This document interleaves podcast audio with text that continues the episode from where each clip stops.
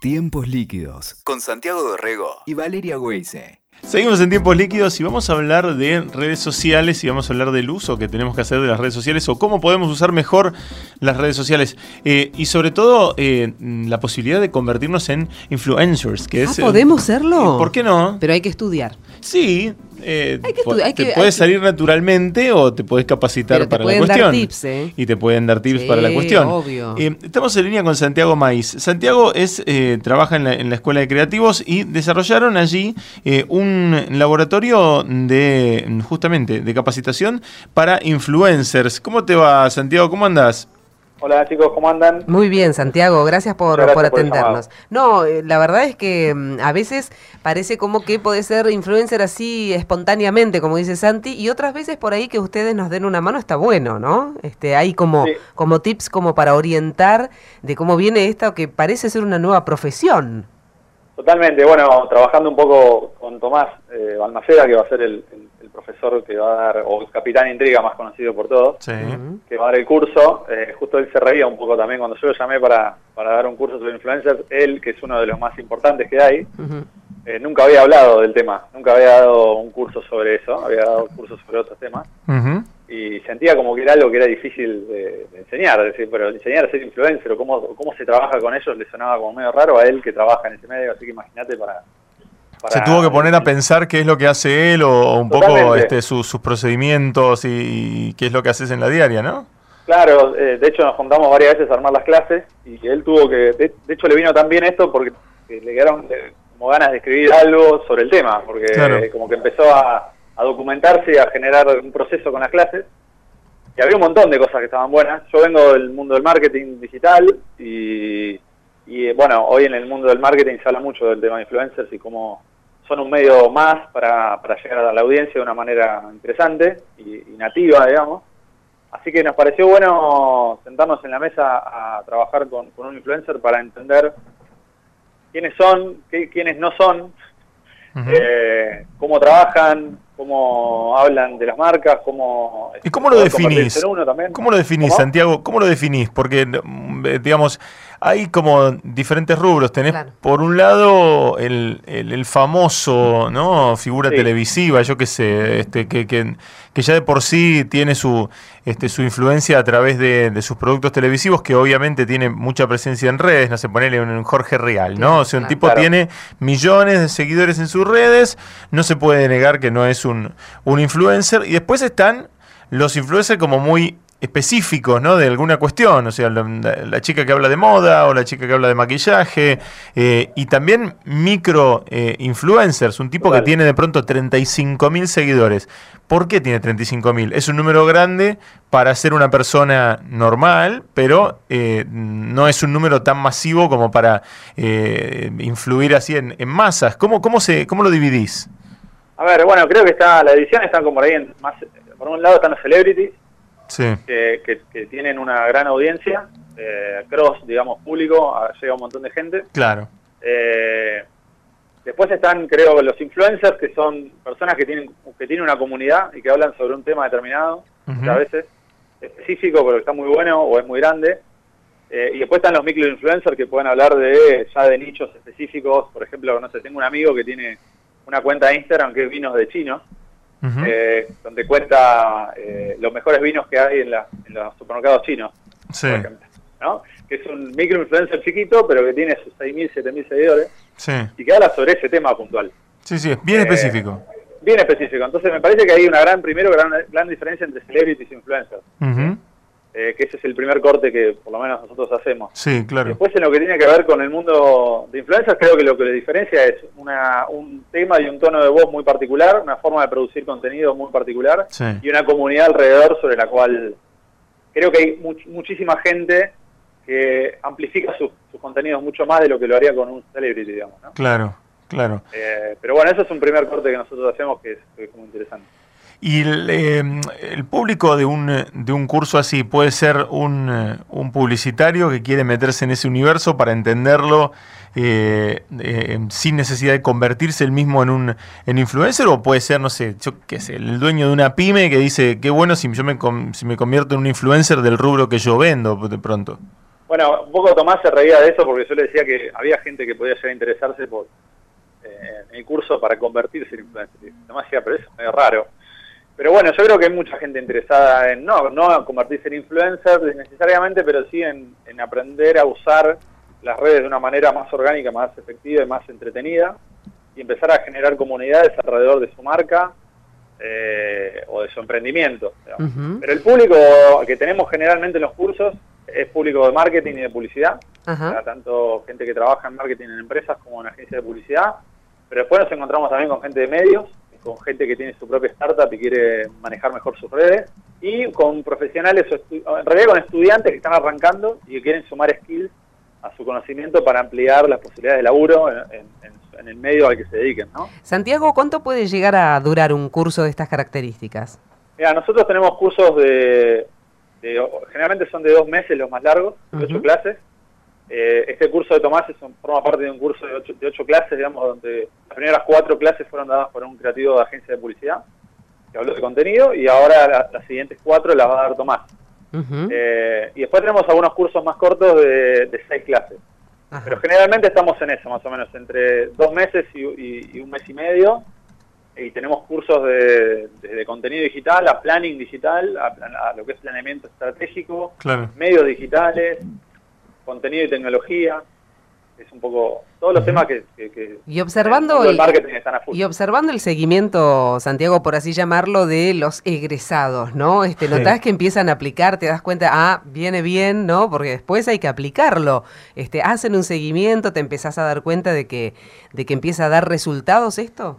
Sí, a ver, lo que nos, nos pasa mucho es que, a ver, las personas que salen de nuestros cursos, o por lo menos lo que intentamos, es que se transformen en agentes de cambio en el lugar donde están. Claro. ¿no? Eh, ese es como el principal, o, o agente de cambio dentro de su propia carrera. Claro, que el Eh, tipo sea el vocero, que el tipo sea el, que, el que lleva la, la- este, Claro. la- la bandera. Porque muchas veces viene gente que, que su empresa le- les paga el curso para, Claro. para capacitarse y para transformarse en agente de cambio. Así que nosotros seguimos, hacemos un seguimiento, tenemos una, tenemos grupos eh, cerrados de Facebook donde eh, con los ex alumnos seguimos hablando y viendo, contándonos experiencias. Eh, y sí, vemos cambios generalmente en las carreras, o por lo menos el- cuando termina el curso ya les sale la cabeza bastante de, de hacia dónde pueden llegar a, a perfilar, pero nos pasa mucho, no sé, en el curso ahora tenemos una, una mujer de unos 65 años que viene del mundo editorial, eh, del mundo de los libros de cocina, y que está queriendo aprender a generar contenido digital porque sabe que el futuro va por ahí, Mira me parece bien. espectacular. Mirá qué bueno, Eh, una mujer grande. casos de, de todas las edades, eso está, está bueno. Está bueno y me imagino que también verás este todo tipo de temas, ¿no? Porque el- el- una de las cuestiones que me parece que le pasa eh, a tanto las agencias como las marcas y demás es que en un universo de microinfluencers como vos como vos marcás, si ellos quieren llegar ahí es medio difícil porque no hay no hay una guía de teléfono, ¿viste? donde vos buscás este a ver, che, cuáles son los microinfluencers de, de vino, como decías vos de tu, de tu amigo, ¿no? Eh, la verdad es que es medio es medio complicado encontrarlos ahí eh, tiene que haber ahí un, un trabajo me parece dentro del mismo influencer por ahí de, de hacerse ver frente a, a- a, no sé, a un posible anunciante o a un posible interés comercial, ¿no? Claro, bueno, por eso una, una parte importante del curso eh, tiene que ver con entender cómo trabaja, Claro. eh, cuáles son los secretos, cuáles son las reglas, cuáles son las, cuáles son los problemas que hay detrás de un influencer. Desde, desde un influencer mismo ah, y los problemas que tiene, que yo lo he vivido mucho como publicista de- en, en el, en el ida y vuelta con una marca o con una agencia, que Claro. a veces no, no son los procesos más fáciles.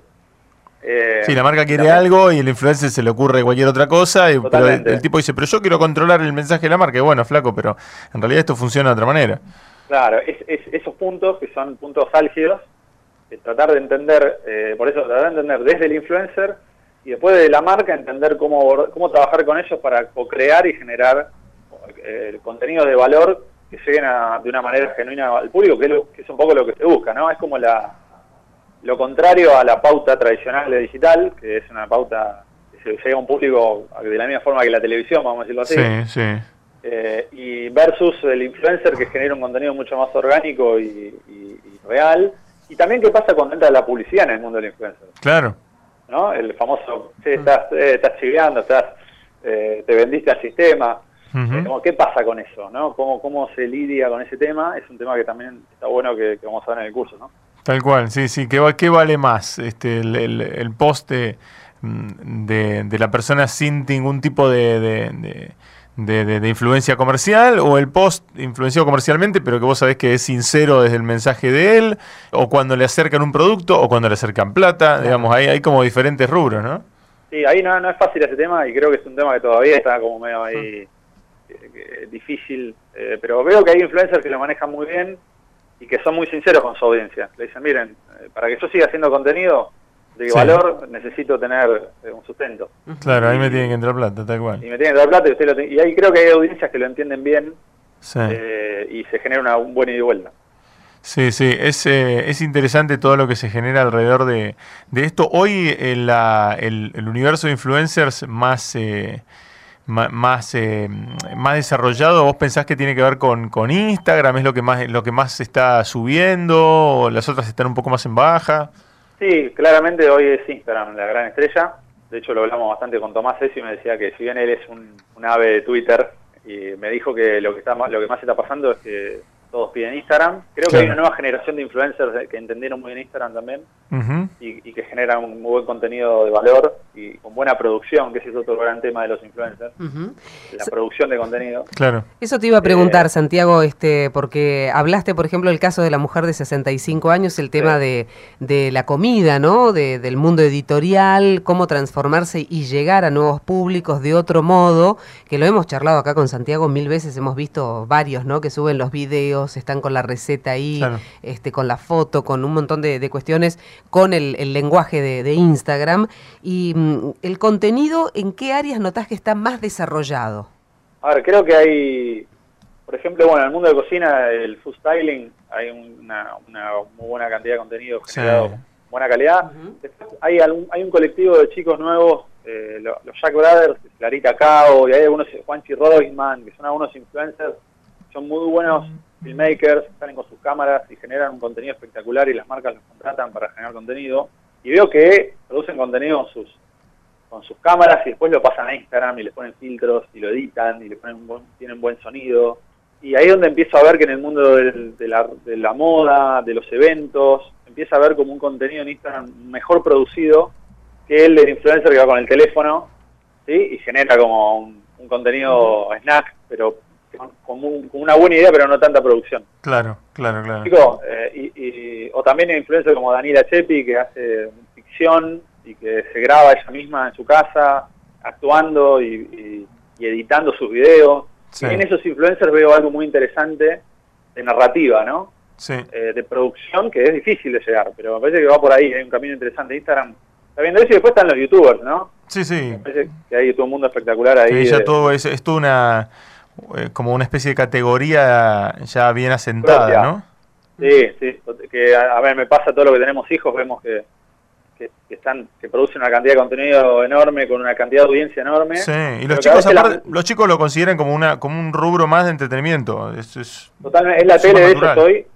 Y yo a veces siento que desde las marcas y del marketing no sabemos bien cómo conectarnos. Hay todavía un mundo ahí medio de- medio desconectado Claro. entre lo que los chicos están haciendo hoy y lo que las marcas están apostando a través de ellos. Está como raro ese tema todavía. Pero está bueno explorarlo con, con, eh, iniciativas como las de ustedes porque más de una vez me, lo, me, me ha pasado que cruzarme gente, tanto gente común así, con, con empresas o con emprendimientos o con ideas, como también dentro del mundo publicitario que dice, uy, yo me quiero capacitar en este asunto porque todo el- hay toda una generación que, que se hizo en, este, en estos rubros En este lenguaje, m- ¿no? medio a los ponchazos, ¿no? Sí, este, sí, y no, na- nadie se sentó por ahí a pensar esto que, que recién decías vos, que te pasaba con Tomás también. Eh, mm, nunca se lo había preguntado Tomás por ahí, nunca se había sentado a pensar, bueno, a ver, ¿qué hago yo todos los días con las redes? ¿Qué, qué es lo que estoy haciendo? Eh, y eso está, está bueno, de, de armarlo y transmitirlo. Y bueno, vamos a ver cómo funciona. Eh, la verdad que es la primera vez que lo hacemos con, con Tomás y este tema.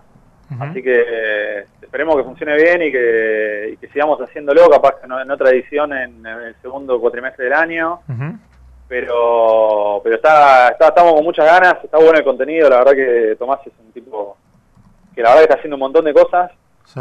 E insisto, tiene muchas cosas para decir sobre el tema que, que por ahí no, no es tan común encontrar hoy. Ah, aparte también to- Tomás es, yo qué sé, licenciado en filosofía, eh, entonces Sí. también tiene, Ah. tiene y, y docente Un universitario, o sea, tiene una manera de contar las cosas que es muy Sí. interesante también. Con, con sus charlas también, que son muy Sí, divertidas. Claro. obvio. Santiago, ¿y cómo hacen aquellos que estén interesados, que digamos es abierto, se lo recomendás a todo el mundo? ¿Cómo hacen para enterarse de la propuesta?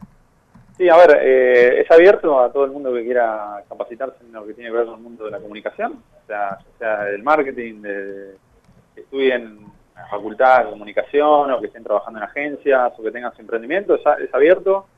Pueden mandar eh, la data, a ver si quieren saber más de, lo- de los cursos a, a un mail que tenemos que es infoseminarios arroba escueladecreativos.com.ar Ok. Eh, y desde ahí nosotros les mandamos toda la info o pueden seguirnos en, en- en redes sociales Hmm. con la, eh, con, con la escuelita y ahí nosotros nos ponemos en contacto y les contamos un poco de qué va el curso, pero a ver, el público es un público amplio que esté interesado en eh, trabaje en el mundo de la comunicación, sea donde sea, Claro. y que tenga ganas de, de pegar un upgrade sobre este tema que está bastante en boga y del que no se habla mucho. Está buenísimo, Santiago. Gracias por, por el contacto y bueno, todos los interesados allí tienen los, eh, los datos para, para acercarse. ¿eh? Te agradecemos muchísimo por este rato con nosotros. Bueno, no, muchas gracias, la, la pasé muy bien y bueno, seguimos hablando. Un abrazo grande. ¿eh? Arroba escuelita es la escuela de creativos. Escuchaste Tiempos Líquidos con Santiago Dorrego y Valeria Weise. WeToker. Sumamos las partes.